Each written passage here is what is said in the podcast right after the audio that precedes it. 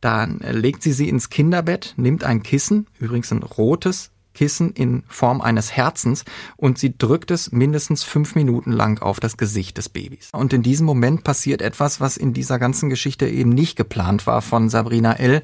Ihr Mann kommt tatsächlich nochmal zurück, weil er seine Arbeitsklamotten vergessen hat. Und er sagt später, ich habe echt nichts gemerkt in diesem Moment. Sabrina war genau wie immer überhaupt nicht nervös, überhaupt nicht aufgeregt und das, obwohl wir heute wissen, dass sie gerade ihr Baby umgebracht hat. Ohne Bewährung. True Crime von hier. Und damit hi und herzlich willkommen zu Ohne Bewährung, ein True Crime Podcast von den Ruhrnachrichten und Audio West. Ich bin Alicia Theissen. Und ich bin Nora Wager und wir sprechen in unserem Podcast über wahre Verbrechen aus unserer Umgebung und die Gerichtsprozesse dahinter. Und dafür ist heute wieder hier unser Gerichtsreporter Martin von Braunschweig. Hallo Nora, hallo Alicia. Hi Martin. Ihr habt das ja vielleicht mitbekommen. Ähm, vor so ein paar Wochen, da ist eine Frau aus Herne festgenommen worden. Die soll in den Jahren 2011 und 2012 ihre Kinder umgebracht haben. Die Polizei ist sich sicher, dass die Mutter die beiden Söhne erstickt hat und ein drittes Kind soll später nur mit ganz viel Glück überlebt haben. Ich habe es auch gelesen und die Verdächtige sitzt jetzt in Untersuchungshaft und wenn sich der Verdacht erhärtet, dann wird es in einigen Monaten wohl einen Prozess geben und darin wird es dann um zweifachen Mord gehen und logischerweise lebenslange Haft. Ja, als ich von der Festnahme gehört habe, habe ich sofort gedacht, das gibt's doch gar nicht. Und das war eben nicht nur dieses logische, das gibt's doch gar nicht, weil man sich das einfach nicht vorstellen kann, dass eine Mutter zu sowas fähig ist, ihre eigenen Kinder umzubringen. Bei mir kam noch dazu, dass dieser Fall, so wie er sich bislang äh, darstellt, unfassbar ähm, ähnlich ist zu einem Fall, der sich vor einiger Zeit, vor einigen Jahren hier in Dortmund ereignet hat. Und das ist der Fall, über den wir heute sprechen wollen. Ja, ich musste auch zweimal hingucken, dass wir jetzt heute nicht über den Fall sprechen, der in Herne passiert ist, sondern dass es eben ein Fall ist, der nochmal einen Ticken länger zurückliegt und eben in Dortmund passiert ist. Genau. Wir sprechen über Sabrina L. Die ist im November 2007 vom Dortmunder Schwurgericht zu lebenslanger Haft verurteilt worden. Sie hatte letztendlich zugegeben, ihre drei Kinder, Chantal, Pascal und Kevin, erstickt zu haben. Die beiden ersten kurz nacheinander im Jahr 2001, Kevin dann im April 2004. Und sie wäre tatsächlich fast äh, damit durchgekommen, denn ganz lange Zeit konnte ihr niemand etwas nachweisen. Als es ihr dann nachgewiesen wurde und sie natürlich verurteilt wurde, wurde auch die besondere Schwere der Schuld festgestellt. Damit ist klar, dass Sabrina L. nicht bereits nach 15 Jahren einen ersten Antrag auf vorzeitige Entlassung stellen kann. Das wäre ja rein rechnerisch in diesem Jahr soweit. Bei ihr wird es länger dauern, bis sie wieder freikommt. Aktuell sitzt sie also weiter im Gefängnis. Bevor wir aber zu den Taten kommen, sollten wir zunächst mal auf das gucken, was wir über Sabrina L. wissen. Ähm, das wissen wir vor allem ähm, aus den Befragungen der Psychiaterin, die im Prozess ausgesagt hat. Der gegenüber hat nämlich Sabrina L. ganz detaillierte Angaben über sich und über ihre Kindheit gemacht. Sie wurde 1979 geboren und hatte das, was man vor Gericht gerne eine in Anführungsstrichen schwere Kindheit nennt. Ihren Vater lernt sie kaum kennen, der sitzt nämlich die meiste Zeit im Gefängnis. Die Eltern haben sich dann auch früh scheiden lassen. Der neue Freund der Mutter ist Alkoholiker, stirbt relativ früh.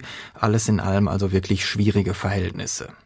Und Sabrina L. hat, als sie dann größer wird, das muss man sagen, so gut wie keine Freunde. Sie ist eine schlechte Schülerin, allerdings nicht, weil sie nicht intelligent genug ist, sondern sie ist einfach zu faul, um sich anzustrengen. Sie hat keinen Bock auf Schule und sie weiß auch einfach überhaupt nichts mit ihrem Leben anzufangen.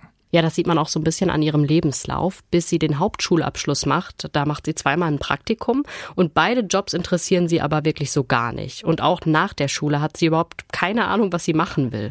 Also flüchtet sie sich in immer neue Beziehungen zu Männern, die Jobs haben, die Geld haben und die sie machen lassen, was sie will. Mehrere Zeugen haben Sabrina L. im Prozess als notorische Lügnerin beschrieben. Sie soll immer wieder Fantasiegeschichten erzählt haben, um sich interessant zu machen. In der Schule hat sie äh, offenbar immer wieder behauptet, äh, ich bin als Kind sexuell missbraucht worden. Das stimmt aber gar nicht. Tatsächlich war es ihre Mutter, die sexuell missbraucht worden war und die ihr mal davon erzählt hatte. Das heißt, sie projiziert all das Schlimme, was sie von anderen hört, zum Beispiel jetzt von ihrer Mutter, auf sich selbst.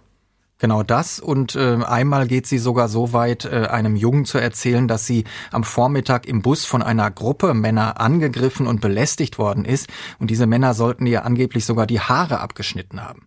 Und tatsächlich waren ihre Haare kürzer als noch am Tag zuvor. Und der Junge hat sie dann äh, gedrängt, zur Polizei zu gehen, Anzeige zu erstatten. Das hat sie dann gemacht. Am nächsten Tag ist dann sogar in der Zeitung über diesen angeblichen Überfall im Bus ein Bericht erschienen. Und erst viel später hat sich herausgestellt, auch diese Geschichte war total komplett erfunden. Als Sabrina L. 16 Jahre alt ist, da lernt sie einen Jungen kennen, mit dem sie auch sofort eine Beziehung eingeht. Das hindert sie allerdings nicht daran, sich ständig auch äh, nach anderen Männern umzugucken. Und ähm, als sie dann volljährig ist, äh, mit 18 Jahren, schließt sie sich einer Drückerkolonne an und verkauft Zeitschriftenabos an der, an der Haustür. Kurze Zwischenfrage. Was ist eine Drückerkolonne? Eine Drückerkolonne ist eine, eine Gruppe von, von jungen Menschen. Da gibt immer einen, der, der da der Chef ist. Der ist meistens ein bisschen älter. Aber diese jungen äh, Menschen, das sind ganz häufig Ausreißer oder ähm, Außenseiter, die sich dann zusammenschließen, die ähm, zusammen auch übernachten in Jugendherbergen und so weiter und die dann mit Bussen äh, tagsüber in äh, Wohngebiete gefahren werden, dort äh, losgeschickt werden, um an der, an der Haustür zum Beispiel Zeitschriftenabos zu verkaufen oder Telefonabos oder ähnliches. Ähm, also alles so ein bisschen rechtlich auch in der Grauzone. Und ähm, ich weiß gar nicht, ob es das heute noch äh, in diesem Maße gibt, aber damals zu der Zeit war das äh, wirklich gang und gäbe. Klingt nicht so nach dem allererfülltesten Berufsleben. Ganz sicher nicht. Ja, auch in der Drückerkolonne von Sabrina L. gibt es eben diesen einen älteren Mann, der da der, der Chef ist, der da der, der Kolonnenführer ist, so nennt er sich. Dieser Mann ist schon 45 Jahre alt. Äh, mit dem geht sie dann aber auch ins Bett. Ihrem Freund zu Hause sagt sie zunächst nichts. Später gibt sie das dann aber auch ganz offen zu, weil Fremdgehen, weil Betrügen irgendwann ständig an der Tagesordnung ist bei ihr. Ja, und obwohl das so ist, wird Sabrina L. dann zwei Jahre später, also im April 1999, da ist sie gerade mal 20 Jahre alt, von ihrem Freund schwanger. Und beide sind zwar jetzt nicht gerade begeistert davon, aber die scheinen sich irgendwie ziemlich schnell damit abzufinden. Im November wird dann doch ganz schnell geheiratet, also ihr am 1. Januar 2000 Pascal geboren wird. Nur ganz am Rande jetzt mal, also Pascal, das ist das erste Kind, das in der Silvesternacht in Dortmund zur Welt kommt. Also in der Zeitung wird er deshalb das Millenniumsbaby genannt. Mit dem Baby, das muss man so deutlich sagen, kann Sabrina L. aber einfach überhaupt nichts anfangen. Das ist nicht so, dass sie überfordert ist oder sowas. Auch das wissen wir, weil sie sich eben später nach ihrer Festnahme sehr ausführlich mit der Psychiaterin unterhalten hat. Nein, sie schafft es einfach nicht, eine Bindung zu diesem Kind aufzubauen. Jetzt kann sowas natürlich durchaus medizinische Ursachen haben, das gibt es ja. Im Fall von Sabrina L. schließen Psychologen dies aber aus. Sie sagen eher, nein, sie wollte einfach keine emotionale Beziehung zu dem Kind und deswegen geht sie ganz bewusst auch keine ein. Und das passt auch zu ihrem bisherigen Charakter. Sabrina L. ist emotionslos, ist kalt, berechnend und vor allem total egoistisch. Es geht ihr immer nur um sich selbst und da ist ein Kind mit all diesen Verpflichtungen, die das mit sich bringt, natürlich einfach nur störend wenn sie so gar keinen Bock auf Pascal hatte, hat sie das Kind überhaupt dann richtig versorgt? Also war der Junge, hatte der immer warme Sachen an, hatte er genug Essen gehabt, so diese ganzen Sachen, wo normalerweise ja dann direkt das Jugendamt auf der Matte steht, wenn die nicht erfüllt sind. Ja, ja, also das muss man aber sagen, das Kind ist nie vernachlässigt worden, das war nicht unterernährt, das ähm, ist nicht geschlagen worden, ähm, es ist einfach nur emotional vernachlässigt worden. Ähm, zumindest von der Mutter. Ähm, gekümmert hat sich um Pascal ganz verstärkt der Vater. Der hatte zwar, wir hatten es eben ähm, am Anfang auch nicht so richtig Lust auf eine Schwangerschaft äh, und äh, Vater werden in diesem jungen Alter, aber der hat sich sehr schnell an diese an diese äh, Tatsache gewöhnt und äh, der hatte Eltern, die sich sehr gerne um den Jungen gekümmert haben. Die haben ihn wirklich unwahrscheinlich gerne betreut und ähm, die haben sich natürlich aber auch irgendwann äh, gewundert, dass sie ähm, immer häufiger gefragt äh, wurden, ob sie den Jungen mal wieder übers Wochenende oder sogar noch ein paar Tage länger zu sich nehmen können. Ja, wir haben das gerade schon gesagt. Diese Ehe, die ist zu dem Zeitpunkt ja eigentlich schon kaputt. Sabrina L. lernt immer wieder andere Männer kennen und geht dann auch mit denen ins Bett. Und Bezeichnend für ihren Charakter ist zum Beispiel auch, dass sie ihrem Mann schließlich an seinem Geburtstag sagt, dass sie sich trennen möchte. Er wollte sie gerade in so ein Restaurant ausführen und dann sagt sie, ja, warte mal kurz, ähm, ich will dir da noch was sagen. Ja, zu diesem Zeitpunkt ist Sabrina L. übrigens schon wieder schwanger, das zweite Mal eben. Aber auch das hält sie nicht davon ab, sich eben zu trennen und andere Männer zu daten. So lange sind die beiden dann aber gar nicht getrennt, denn kurze Zeit später sind sie schon wieder zusammen. Und im Mai 2001 wird schließlich Chantal geboren. Auch sie ist ein gesundes Baby, sie entwickelt sich gut und ist, soweit man das sagen kann, ein fröhliches Kind, das den Eltern jetzt keine übermäßige Arbeit macht sollte man zumindest meinen, aber Sabrina L. ist das jetzt spätestens alles zu viel. Sie beschließt, die Kinder loszuwerden, äh, die Kinder müssen weg, ich möchte wieder frei sein, ich möchte diese ganzen Verpflichtungen nicht mehr haben und es reicht ihr eben auch nicht aus, dass ihr Mann im Grunde alles macht. Der steht nachts alle zwei, drei Stunden auf, um Fläschchen zu machen für Chantal. Er wickelt die Kinder morgens und geht danach dann zur Arbeit. Dann kommen die Kinder zu seinen Eltern und am Abend holt er sie wieder ab. Ja, und trotzdem reicht Sabrina Elders nicht. Und deswegen fasst sie im Juli 2001 den Entschluss, Chantal zu töten. Da ist die Kleine gerade neun Wochen alt. Vor der Tat hat das Mädchen fast eine komplette Woche bei den Großeltern verbracht. Dann holt Sabrinas Mann Chantal nach Hause, aber nur um zu hören, also ich bleib heute ganz bestimmt nicht hier, ich treffe mich mit meiner Freundin, du kannst zusehen, wie du mit den Kindern zurechtkommst. Da der Mann aber auch verabredet ist an diesem Abend, versuchen sie tatsächlich, dieses Mädchen und auch den Jungen sofort wieder bei den Großeltern unterzubringen. Und als das nicht klappt und Sabrina L. deswegen doch zu Hause bleiben muss, wahrscheinlich ziemlich wütend und total gefrustet, da beschließt sie, jetzt mache ich ernst. Und am nächsten Morgen wartet Sabrina L., bis ihr Mann zur Arbeit gegangen ist. Pascal schläft noch, Chantal hat gerade ihr Fläschchen bekommen. Dann legt sie sie ins Kinderbett, nimmt ein Kissen, übrigens ein rotes Kissen in Form eines Herzens, und sie drückt es mindestens fünf Minuten lang auf das Gesicht des Babys. Nach fünf Minuten spätestens regt sich die Kleine nicht mehr und in diesem Moment passiert etwas, was in dieser ganzen Geschichte eben nicht geplant war von Sabrina L. Ihr Mann kommt tatsächlich nochmal zurück, weil er seine Arbeitsklamotten vergessen hat. Und er sagt später, ich habe echt nichts gemerkt in diesem Moment. Sabrina war genau wie immer. Überhaupt nicht nervös, überhaupt nicht aufgeregt und das, obwohl wir heute wissen, dass sie gerade ihr Baby umgebracht hat.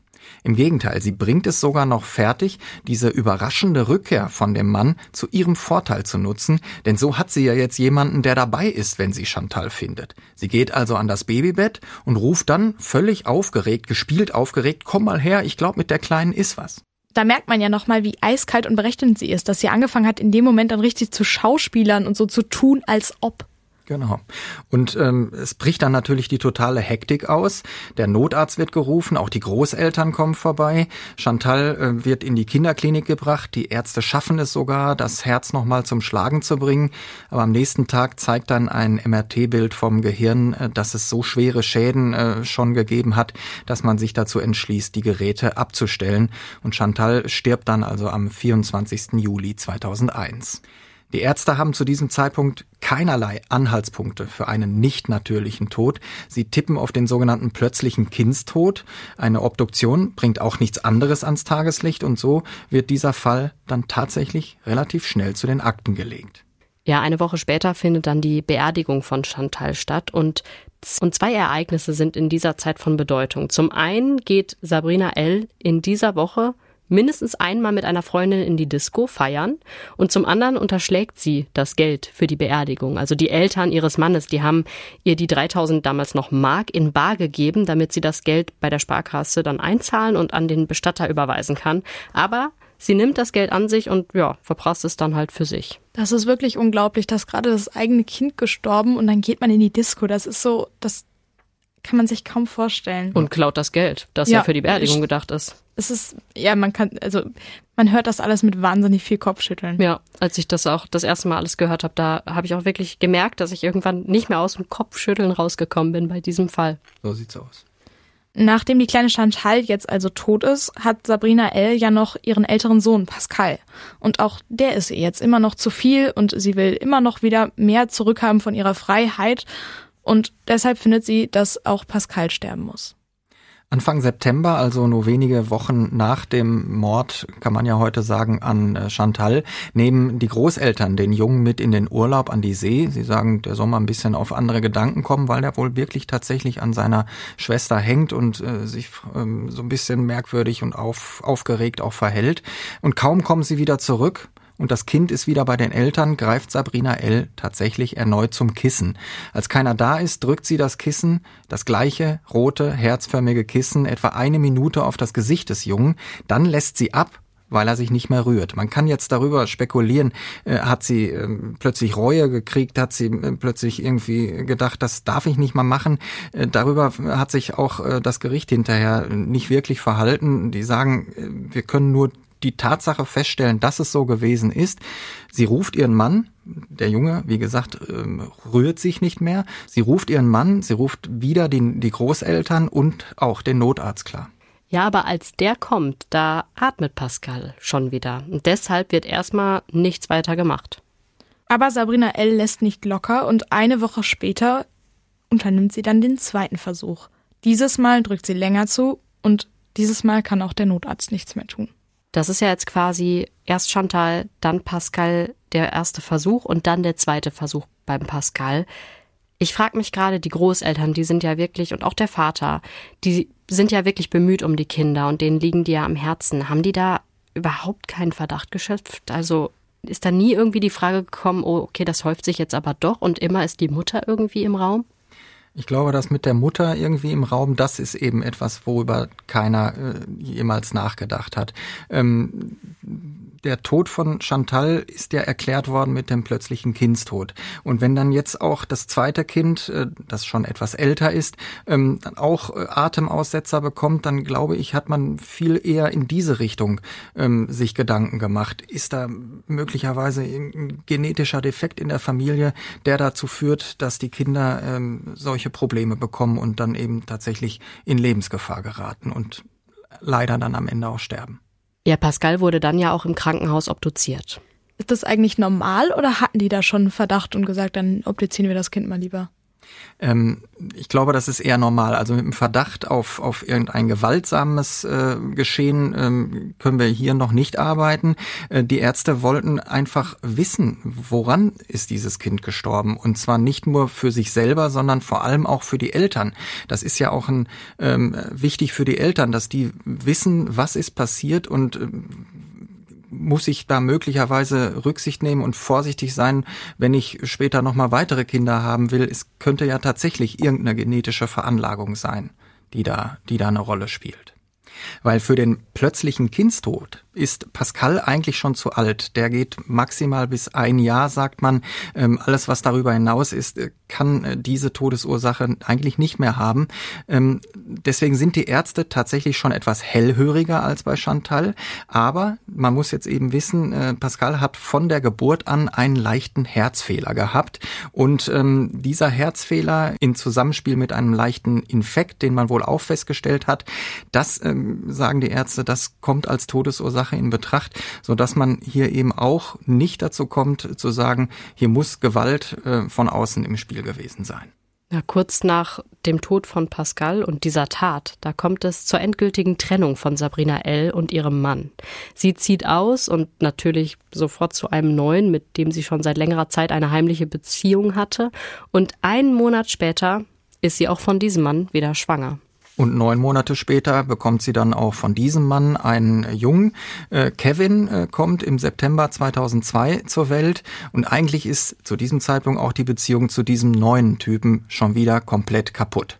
Vor allem macht Kevin seiner Mutter aber ein bisschen mehr Arbeit als die beiden ersten Kinder, denn wegen der Vorgeschichte dieser beiden schon gestorbenen Geschwisterkinder bestehen die Ärzte darauf, dass dieses Kind nachts an einen Monitor angeschlossen wird, der die Herztöne und die Atmung überwacht und so weiter.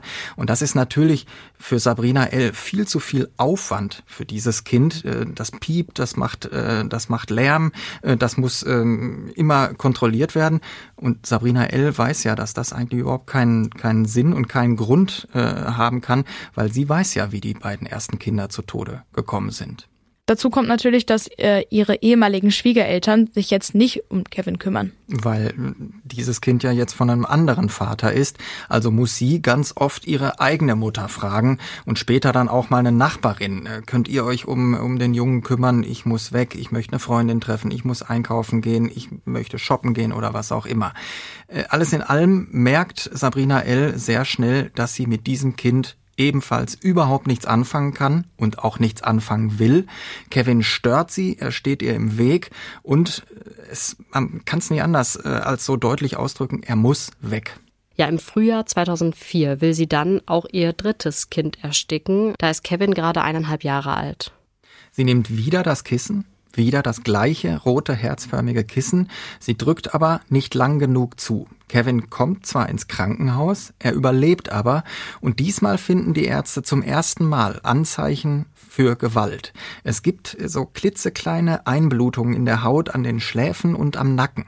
Und das können Anzeichen dafür sein, dass dem Kind Mund und Nase zugehalten wurden, dass es also versucht wurde zu ersticken.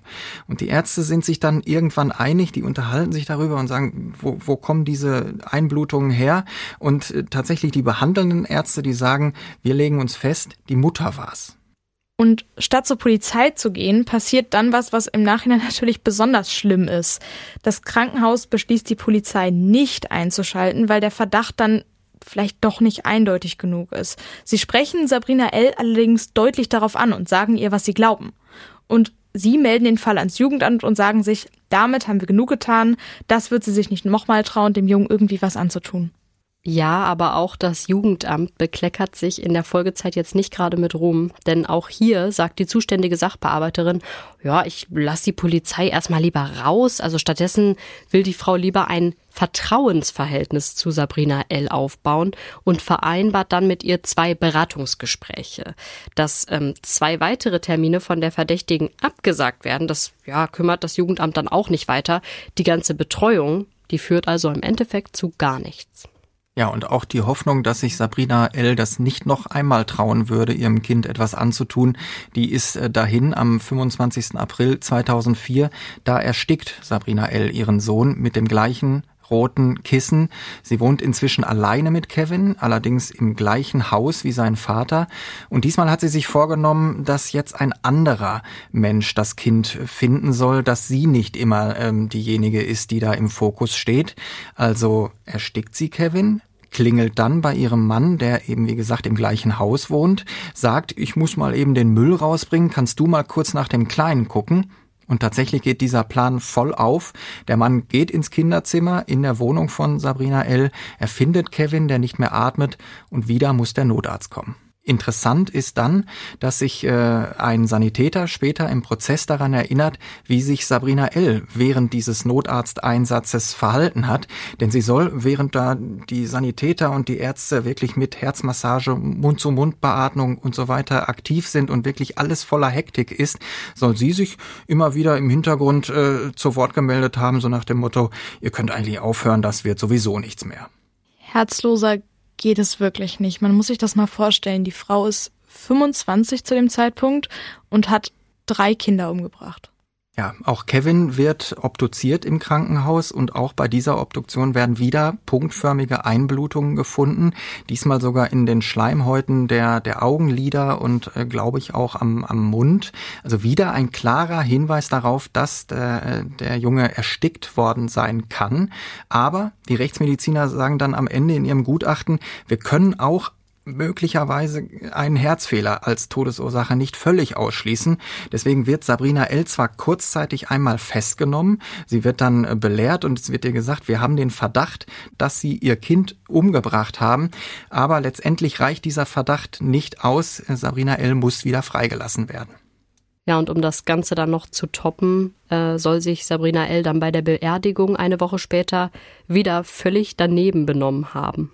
Ein Zeuge hat auch dazu im Prozess später ausgesagt, er hat gesagt, ähm, sie hat auf dieser Beerdigung tatsächlich äh, es fertiggebracht, alle anderen Gäste zu fragen, äh, machen wir heute noch Party oder bleiben wir jetzt hier?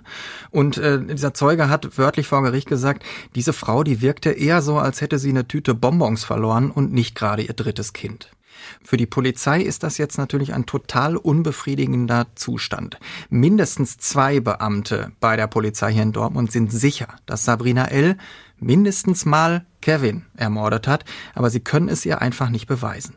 Sie haben ja eigentlich viele Indizien, ihr Verhalten, dass sie immer da im Raum war und ja, es passt eigentlich alles zusammen. Sie können es ihr eben nur verdammt nochmal nicht nachweisen. Aber dann machen sie was äh, ziemlich Schlaues. Ähm, mit Zustimmung der Staatsanwaltschaft wird ein verdeckter Ermittler auf Sabrina L. angesetzt. Und der soll sich dann ebenso ihr Vertrauen quasi erschleichen und sie möglicherweise sogar dazu bringen, ihm alles zu gestehen. Dieser verdeckte Ermittler, der nennt sich JJ und nimmt kurz darauf über das Internet Kontakt mit Sabrina L. auf. Die Polizei wusste, dass sie sich dort in verschiedenen Portalen oft mit Männern verabredet und JJ äh, schreibt sie dann im Internet an und äh, er gibt die Legende aus, ich bin äh, Buchautor, ich äh, möchte ein Buch schreiben über Menschen und ihre Chatgewohnheiten. Und es klappt tatsächlich. Sabrina L. lässt sich auf ein erstes Treffen im Zentrum in Oberhausen ein. Die beiden lernen sich kennen und äh, er war wohl wirklich auch total charmant. Insgesamt treffen sich die beiden in den nächsten Monaten 28 Mal. Sabrina L. Äh, fasst wirklich vollstes Vertrauen zu äh, JJ. Sie nennt ihn ihren Seelenverwandten, weil sie mit ihm angeblich alles teilen kann. Aber über die Kinder redet sie mit ihm kaum. Und äh, deswegen folgt dann quasi Teil 2 vom Plan. JJ gesteht Sabrina L., dass er angeblich mit 20 Jahren seine eigene Schwester umgebracht hat. Und das darf dann keiner wissen und alle würden denken, es war ein Unfall. Die Reaktion von Sabrina L. ist äh, eigentlich so, wie man sich das äh, erwarten konnte und vorstellen könnte, völlig ungerührt. Allerdings ein paar Tage später schreibt sie ihm dann äh, eine Nachricht aufs Handy und sie schreibt wörtlich, meine Seele, ich ersticke förmlich, ich muss dir etwas sagen. Die beiden verabreden sich dann wieder. Im Kaisergarten in Oberhausen kommt es zu einem neuen Treffen. Und dieses äh, Gespräch, was da geführt wird, das nimmt der verdeckte Ermittler mit einem Diktiergerät auf. Und in diesem äh, Gespräch, während dieses Spaziergangs, äh, gesteht Sabrina L. dann JJ tatsächlich, dass Pascal nicht an einem Herzfehler gestorben ist, wie alle denken, sondern dass sie ihn umgebracht hat. Und das ist der Durchbruch, auf den die Polizei so lange gewartet hatte. Der Ermittler wird abgezogen, Sabrina L. wird festgenommen und gegenüber einer Psychiaterin legt sie später ein volles Geständnis ab. Ist denn der Einsatz eines solchen Ermittlers rechtlich überhaupt okay? Weil er hat sich ja emotional total an sie rangemacht. Ja, darüber hat man sich vor Gericht auch wirklich lange und sehr ausführlich gestritten, muss man sagen. Der Verteidiger von Sabrina L. war der Meinung, dass das absolut gar nicht geht. Die Richter haben aber letztendlich gesagt, solange der Ermittler keinen tatsächlichen Druck auf die Zielperson ausübt, dann geht das klar. Und deswegen durfte JJ zum Beispiel mit Sabrina L. auch nie etwas anfangen. Die durften also nie zusammen eine, eine Liebesbeziehung eingehen oder so. Das musste er abblocken. Das hat er auch äh, erfolgreich getan, weil ansonsten wäre dieser Einsatz dann eben nicht mehr rechtlich haltbar gewesen. Klar ist aber auch, dass JJ, ähm, das, das geht aus äh, vielen Gesprächen hervor, die er mit seinem, äh, mit seinem Ermittlungsführer äh, geführt hat, äh, von dieser ganzen äh, Sache auch wirklich emotional sehr angefasst war. Also der, den hat das alles echt nicht kalt gelassen. Das waren viele Monate, die er hier eine Rolle gespielt hat, ähm, die er hier ähm, versucht hat, dieser Frau ein Geständnis zu entlocken. Also das hat den auch wirklich äh, schwer mitgenommen. Ja, und wie genau man die verdeckten Ermittler wann wo einsetzen darf, das ist natürlich in der Strafprozessordnung geregelt. Also grundsätzlich ist ähm, wichtig, dass es einen Unterschied gibt zwischen verdeckten Ermittlern und den sogenannten V-Leuten. Also die verdeckten Ermittler, das sind selber Polizeibeamte. V-Leute sind aber Kontaktpersonen aus dem kriminellen Milieu, also die für ihre Spitzeltätigkeit quasi bezahlt werden. Das können beispielsweise Rocker sein oder Nazis. Verdeckte Ermittler, die dürfen dann eingesetzt werden, wenn Wiederholungsgefahr besteht und die Straftat nicht auf eine andere Weise aufgeklärt werden kann. Und genau das ist bei Sabrina L. ja der Fall. Und der Einsatz, der ist, wie wir das gerade auch schon gesagt haben, nur mit Zustimmung der Staatsanwaltschaft zulässig. Und außerdem dürfen die verdeckten Ermittler jetzt auch nicht hingehen und einfach ohne Erlaubnis irgendwie in die Wohnung der Zielperson reingehen oder die privaten Sachen durchsuchen oder sowas. Für Sabrina L. war ja der verdeckte Ermittler ja, hat sie ja selber gesagt, das war ihr Seelenverwandter und sie muss sich ja wirklich, wirklich fies hintergangen gefühlt haben. Wie hast du sie vor Gericht erlebt? Ähm, eine sehr ruhige Person, sehr kalt und abweisende Person. Sie hat im Prozess selbst nicht mehr viel gesagt. Sie hat nur einmal kurz bestätigt, dass das, was sie gegenüber der Psychiaterin gestanden hat, dann auch tatsächlich richtig war. Ja, und JJ, ähm, von dem war sie mit Sicherheit äh, schwer enttäuscht, ganz klar, aber sie hat ihn nicht mehr äh, tatsächlich wiedergesehen, denn äh, klar, der wurde als Zeuge vernommen, aber per Videoschalte und auch nur mit verfremdeter Stimme und mit unkenntlich gemachtem Gesicht und auch unter Ausschluss der Öffentlichkeit, weil äh, bei der Polizei eben ganz klar die, die Vorgabe herrscht, äh, verdeckte Ermittler, die müssen auch weiterhin verdeckt bleiben, weil es ja eventuell schon in drei Wochen den nächsten Einsatz geben kann. Im Prozess ist dann äh, später noch ein Brief äh, verlesen worden, den Sabrina L. in der Untersuchungshaft an ihre Mutter geschrieben hat. Der ist, äh, wie gesagt, verlesen worden. Darin hieß es, war überhaupt jemals etwas in Ordnung in meinem Leben? Ähm, ich weiß nur, dass es mir jetzt entsetzlich schlecht geht, aber mach du dir bitte keine Vorwürfe, Mama. War das schon sowas wie Reue, kann man das sagen, oder so ein, so ein Schuldeingeständnis? Boah, möglicherweise war das ein erster Schritt äh, dazu, dass sie ähm, über sich und ihren Charakter nachgedacht hat und über das, was sie getan hat und dass sie dann vielleicht tatsächlich einen anderen Abzweig genommen hat. Ähm, das kann man nicht sagen, wir wissen es nicht. Sie sitzt jetzt schon so lange im Gefängnis, wenn sie jetzt ein anderer Mensch ist, dann kann das auch damit zusammenhängen, dass sie eben schon so lange eingesperrt ist. Eine Frage drängt sich für mich aber schon noch ziemlich auf, und zwar die Frage nach dieser Sachbearbeiterin vom Jugendamt, die ja nachdem es da, also nachdem die Ärzte quasi gesagt haben, das war die Mutter, und die Mutter dann ja, also Sabrina L. ja dann auch noch zwei Termine abgesagt hat, die irgendwie nichts unternommen hat gefühlt. Gab es da irgendwie mal Ermittlungen in die Richtung? Da ist natürlich ermittelt worden, ob da in irgendeiner Weise ähm, die Pflichten verletzt worden sind. Aber äh, meines Wissens ist da nichts passiert mit dieser Sachbearbeiterin. Das ist aber auch, auch so ein bisschen schwierig, glaube ich, dass man ähm, jetzt mit der rückblickenden Perspektive kann man natürlich sagen, das hätte verhindert werden können. Vielleicht hätte tatsächlich Kevin überleben können, wenn diese Frau schneller und, und aktiver geworden wäre und dann eben die Polizei eingeschaltet hätte. Aber ähm, dass da tatsächlich mit der was passiert ist, weiß ich nicht. Ich bin immer noch bei diesem verdeckten Ermittler. Wir verdanken es ja quasi nur seinen schauspielerischen und ermittlerischen Fähigkeiten, dass Sabrina L. am Ende überführt werden könnte. Ich stelle mir dieses Leben, was er da geführt haben muss, total schwierig vor. Ja, ganz bestimmt. Also äh, solche verdeckten Ermittler, die schlüpfen wirklich für viele Monate, manchmal eben äh, auch Jahre in eine Rolle. Sie leben für diese Zeit ein anderes Leben. Sie dürfen ja dann auch ihre eigene Familie nicht treffen und ihre eigenen Freunde nicht, weil das ja äh, nicht zu der Legende passen würde. Sie müssen ja auch, äh, dieser JJ, der muss ja theoretisch eben auch nachts für Sabrina L. erreichbar gewesen sein, wenn sie mit ihm hätte schreiben wollen oder telefonieren wollen. Da kann er er ja nicht sagen, geht gerade nicht, ich sitze auf der Couch und äh, nebenan schlafen die beiden Kinder. Ähm, das ist wirklich äh, Hammer, wie solche Leute in der Lage sind und bereit sind, diesen Job zu machen. Äh, und mit Sicherheit sind die da auch nicht äh, jahrelang in der Lage dazu, weil äh, sowas, das, das reibt dich, glaube ich, emotional dann doch wirklich unwahrscheinlich auf. Das ist ja vom Stresslevel so ein bisschen wie so eine dauerhafte Rufbereitschaft, aber für einen Job, in dem du immer Schauspielern und lügen und jemand anders sein musst. Also du darfst dich auch nicht irgendwie verplappern oder so. Und du darfst dich mit der Person ja auch nicht anfreunden. Du kannst ja jetzt nicht sagen, oh, dieser Mordverdächtige ist mir aber jetzt irgendwie doch sehr sympathisch geworden über die Zeit. Und man muss ja dann, man muss sich total an die Leute ranmachen, ein wichtiger Teil ihres Lebens werden, aber irgendwo müssen sie einem dann auch ja als reale Person egal sein. Naja, und du musst eben ähm, so, wie du reagierst, das muss immer zu all dem passen, ähm, was du vorher vorgegeben hast, dass du bist. Also deine, jede, jeder einzelne Akt deines Handelns muss eben äh, zu deinem fiktiven Charakter passen und darf eben nicht dazu führen, dass man denkt, ja, wieso verhält er sich denn jetzt plötzlich so äh, und nicht anders? Im Endeffekt ist es gut, dass es solche Ermittler gibt, weil sonst hätte dieser Fall, der ja wirklich in seiner Tragik wirklich groß ist. Sonst hätte dieser Fall nie aufgeklärt werden können und die Mörderin Sabrina L. hätte nie überführt werden können. Danke, Martin, dass du uns den Fall mitgebracht hast. Ich glaube, der ist uns allen wirklich schon an die Nieren gegangen. Viel Kopfschütteln auf jeden ja, Fall. Sehr viel Fall. Kopfschütteln. Ja. Fall. Und wir hören uns alle das nächste Mal wieder. Bis zum nächsten Mal. Ciao. Ciao. Ciao.